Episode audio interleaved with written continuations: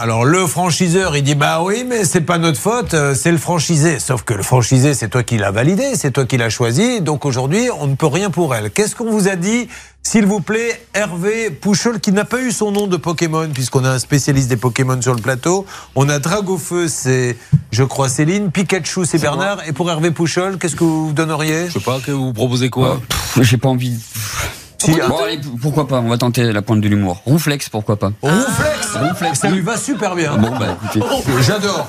non, Et ça va rester ça. Rouflex. Où en êtes-vous avec les cuisines à Viva? Alors, je suis toujours en, en ligne avec Dalila, qui est au siège de l'accueil, qui fait son maximum Oui. pour essayer de joindre Monsieur Abou. Monsieur Abou, c'est le président. Il y a son frère, c'est le directeur général. Actuellement, ils sont en déplacement. Dalila va envoyer un SMS à Monsieur Abou, mais surtout, elle va envoyer un message à sa collègue, la responsable juridique des cuisines à Viva, pour qu'on puisse aider Jennifer. Donc, c'est une question d'une minute à l'autre. Elle est toujours à l'écoute et j'espère que nous allons avoir le patron, le grand patron, Monsieur Abou, en ligne dans quelques instants. Merci Rouflex. Bon, on avance. Jennifer, on vous donne du nouveau, bien sûr. Alors le problème, je vais vous dire, hein, on va pas se mentir, le problème du grand patron, c'est que nous, on fait tout pour vous aider. On va lui demander de vous aider, mais hein, il y a 90 derrière qui tapent à la porte.